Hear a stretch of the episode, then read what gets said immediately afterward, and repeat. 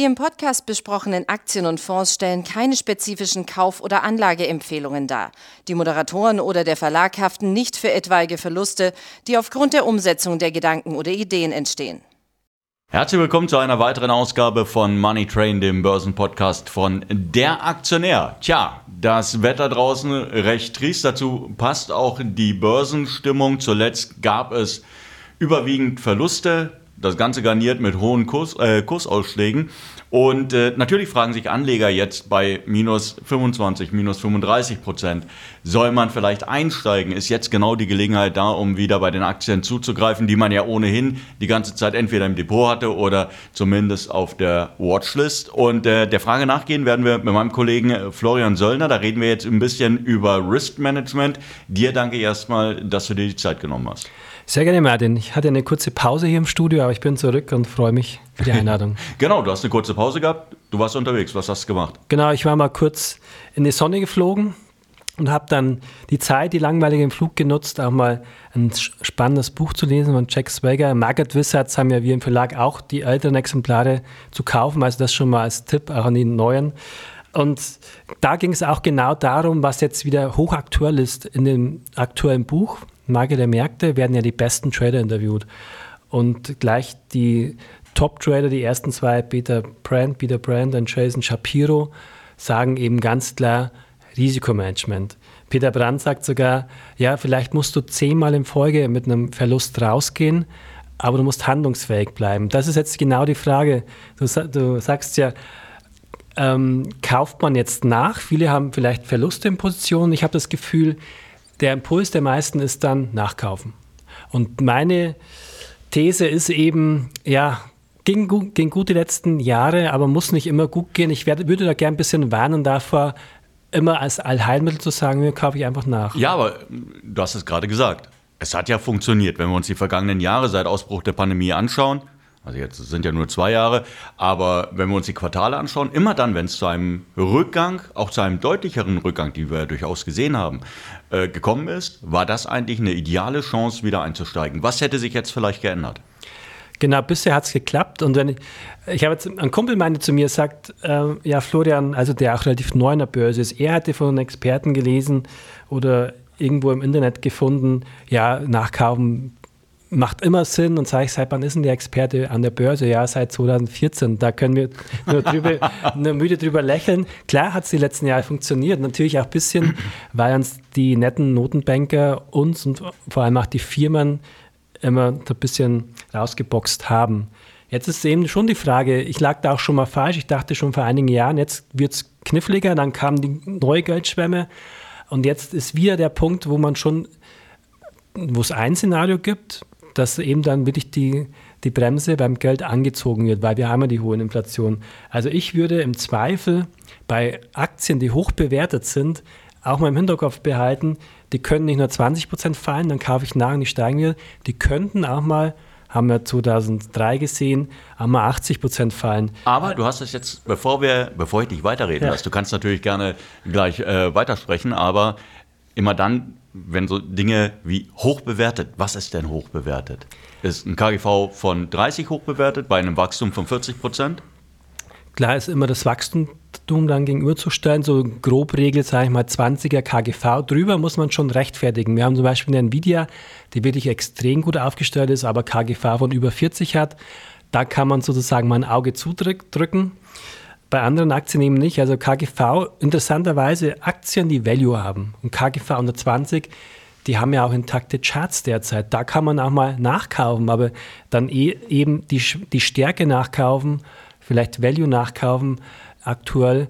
Und ähm, ich würde ein bisschen davor warnen. Ich hoffe, ich habe Unrecht und es funktioniert, dass wir einfach die Netflixes und Teslas dieser Welt Wenngleich ich glaube, kurzfristig gibt es Rebounds, aber langfristig immer weiter nachkaufen, irgendwann kommt mal der, der Zeitraum, wo halt hochbewertete Aktien auch mal nicht nur zwei Wochen, drei Wochen fallen, sondern vielleicht auch mal zwei, drei Jahre.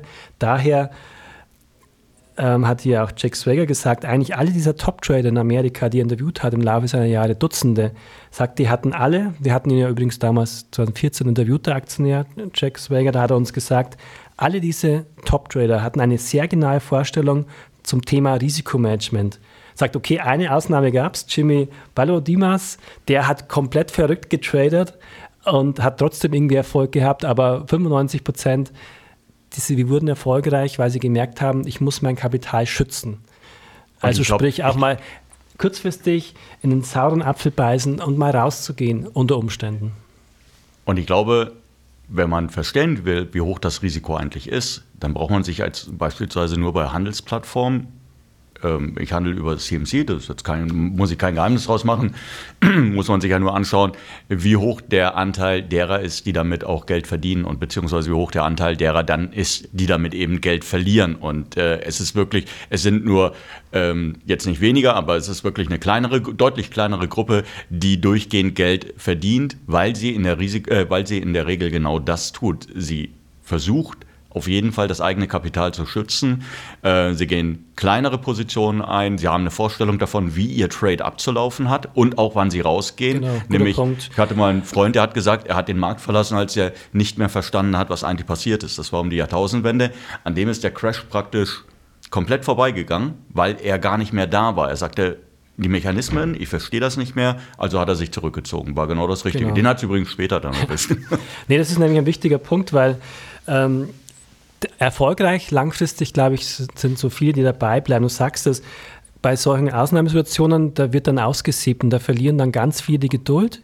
Gerade die, die, die ungeduldig sind, beziehungsweise schnell den Erfolg wollen, erzwingen wollen durch Nachkäufe. Und die, die überlebt haben, das sind halt eben auch die, die ein bisschen Pulver trocken gehalten haben oder aufgebaut haben, die wurden dann am Ende erfolgreich. Und die dann auch tatsächlich noch handeln können, genau. wenn, wenn dann die Chance da ist. Genau, und die Chancen kommen ja wieder. Ähm, da übrigens auch, das fand ich sehr interessant, Peter Brand sagt eben, äh, ganz ähnlich wie unser Toleranformel Aktionär, sein Lieblingschart ist eben diese Bodenbildung und dann eben horizontal nicht so in einen Winkel, sondern wirklich horizontal, also sprich Bodenbildung und dann greift er zu. Also braucht man aber auch Geduld für so eine Bodenbildung. Es gibt natürlich viele Ansätze, jeder hat einen anderen. Die kann ja teilweise Monate dauern. Ja. Also dann bist du wirklich, dann, dann, bist du Monate zu Hause, schaust der ganzen Sache zu, aber kommst nicht zum Zug. Ja, manchmal ist weniger schon mehr. Und klar gibt es natürlich auch diese Anleger, dies, was eigentlich die erfolgreichsten sind, Warren Buffett. Ich meine, der lässt sich da nicht rausschütteln von einer Aktie, die 10%, 20% fällt. Man muss aber auch wissen, der guckt sich dann im Zweifel, zumindest war es früher so, mittlerweile hat er ein Riesenteam, dann wirklich drei, vier Firmen im Detail an und weiß ganz genau, die Firma ist günstig, die hat Value und er weiß, was er hat. Und dann kann man tatsächlich nachkaufen. Aber es würde ich eben dann in Ausnahmefällen machen, wenn ich sehr überzeugt bin und auch Zeit mitbringe. Aber um hier nochmal kurz einzuhaken, mit, der, mit dem Nachkaufen, mit den Kursverlusten zuvor. Jetzt haben wir gesehen, es gibt äh, einen sehr interessanten Index von Goldman Sachs. Das nennt sich der, das ist ein Index äh, von Tech-Unternehmen, die eben noch keine Profite erwirtschaften. Das waren ja ohnehin die, die es zuletzt wirklich hart erwischt hat, weil ja eben die Kapitalbeschaffung, das brauchen, die brauchen ja Fremdkapital, um ihr Geschäft am Laufen zu halten bzw. wachsen zu können.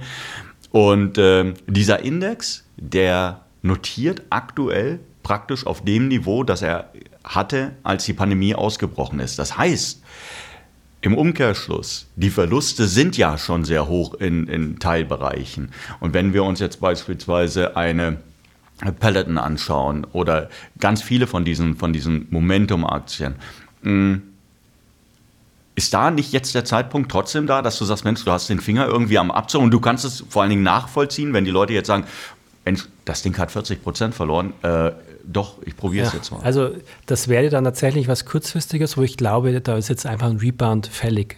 Beispiel Peloton.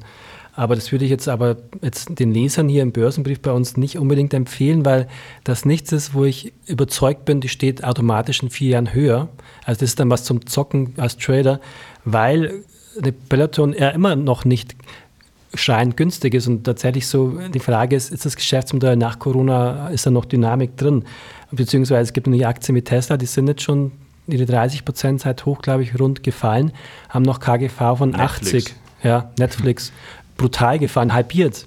Also da glaube ich, dass tatsächlich dass eine Gegenbewegung drin ist. Aber dieser Chart lief jahrelang schön hoch und hat einen großen Einschlag, große Einschläge, Handelsvolumen, Volatilität, kann dann auf mittlere Sicht schon oft ja, knifflig werden. Ich meine, Netflix können wir eine ganze Sendung zu machen, ganzen Konkurrenten, die jetzt aufkommen. Amazon hat, glaube ich, in Deutschland jetzt überholt zum Beispiel.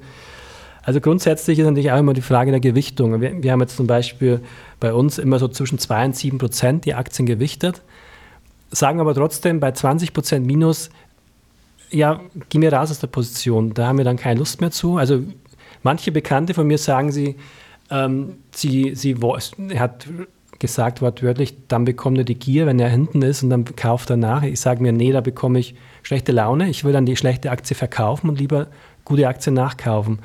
Also ich habe mit Sicherheit schon viel falsch gemacht äh, in, meinem Leben hier an der Börse, aber das habe ich schon in mir, dass ich einfach ähm, ziemlich schnell rausgehe. Ist oft ein Fehler, aber unterm Strich rettet man sein Kapital und kann er dann zurückkaufen, wenn die Aktie wirklich wieder charttechnisch sich halt, kann man ja zurückkaufen. Aber, aber ich will nicht zwei Jahre in einer Minusposition hängen. Kann okay, das so ist jetzt aber alles sehr theoretisch ja. und sehr, sehr, sehr, sehr groß angelegt. Ja, du musst dein Kapital schützen, du musst dich, musst dich zurückziehen, du musst auch mal äh, geduldig sein.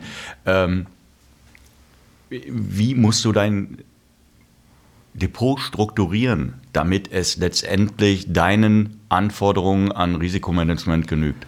Das ist nicht die große Frage, weil jeder individuell ist. Manche machen nur einen Teil ihres Vermögens ins Depot, manche haben schon viel. Also grundsätzlich so als grobe Orientierung würde ich mal sagen. Also ich persönlich schlafe schon gerne ruhig. Also ich will jetzt nichts im Depot haben, wo ich drüber, drüber nachdenke und hoffe, hoffentlich fällt die nicht weiter, die ist zu groß. Ich will da beruhigt sein. Dann meinetwegen, wenn ich sie nicht komplett verkaufen will, dann die Hälfte. Also ich, ich würde mich da wohlfühlen bei Positionsgrößen, die mich nicht finanziell zumindest umbringen können. Wo also, ist das? 5 Prozent, 10? Also wir haben jetzt hier im Depot 2030 zwischen 2 und 7. Da kann man überstreiten, ob es zu gering ist, weil klar, Costolani sagt auch, willst du schnell reich werden, musst du zocken und mehr, mehr riskieren. Aber da muss dann halt alles passen. Wenn man sich sehr sicher ist, ähm, dann kann man das mal erhöhen, die, die, die Gewichtung ist individuell für jeden, aber grundsätzlich hast du nicht den großen Vorteil, wenn du tatsächlich nur 5% Gewichtung hast, ja, okay, dann kann es dir mal relativ egal sein, wenn es dann mal 25% im Minus liegt. Aber wenn du vielleicht dann 30% deines Vermögens auf eine Aktie setzt und die fällt 15%, wirst du ja schon nervös. Und dann, verkau dann verkaufst du meistens, egal wann, immer an der falschen Stelle. Daher, ja, das ist jetzt sehr theoretisch. Und am Ende überraschen uns die Märkte ja immer wieder. Ich war auch sehr überrascht, als ich im Urlaub war, was ja dann, wie schnell es dann ging. Und vor allen Dingen, wie schnell dann auch dieses, dieses Karussell eingesetzt hat, dieses Raus aus, aus Tech-Werten, vor allen Dingen aus denen, die Verluste erwirtschaften, rein in, ähm, man mag es ja gar nicht glauben, eine Coke, die auf Allzeithoch ist, ja. McDonalds, die auf Allzeithoch ist, e oder je, äh, kurz vor den Zahlen jedenfalls war. Äh, ähm, äh, also sehr viele Werte, Pepsi auf Allzeithoch ähm, sehr viele Werte, die ja lange Jahre überhaupt gar keinen interessiert haben. Und trotzdem, die laufen, laufen, laufen. Wäre das auch ein gangbarer Weg, dass man sagt, ein Teil des Depots nehme ich so rock solid und so konservativ, dass wirklich selbst unter den denkbar ungünstigsten Rahmenbedingungen ich immer noch zumindest dann vielleicht jetzt keine positive Performance mehr habe, aber natürlich dann eine Dividende? Finde ich tatsächlich einen gangbaren Weg und man sieht, charttechnisch sehen die sehr gesund aus. Also ich privat darf ja oder will auch nicht Aktien kaufen, über die ich schreibe, sprich, das ist dann tatsächlich auch mal was Langweiliges dabei. Ich habe E.ON und RWE, gut, privat ein paar rumliegen, hat dann gedacht, kaufe ich mir noch die französische EDF, die französische E.ON, weil du sagst, rock solid. Ich meine, da sieht man so, und plötzlich hat der französische Staat darüber nachgedacht oder denkt darüber nach, zu verbieten, die Strompreise anzuheben, so ein bisschen Sozialismus und dann ist die Aktie mal 30 Prozent gefallen. Also das ist auch ein kleines Beispiel dafür. Sicherheit, absolute, gibt es halt leider nie an der Börse. Daher nie alles logischerweise. Ja, ja gut, ich meine, im Gegenzug bekommst du natürlich Kursanstiege, ja. Also ich meine, das ist ja, ja das, ähm, ist ja die Grundidee, dass du keine absolute Sicherheit hast, dann brauchst du Bundesanleihen, ja. Und selbst da wird ja mittlerweile schon drüber gestritten, ob das absolut sicher sein kann.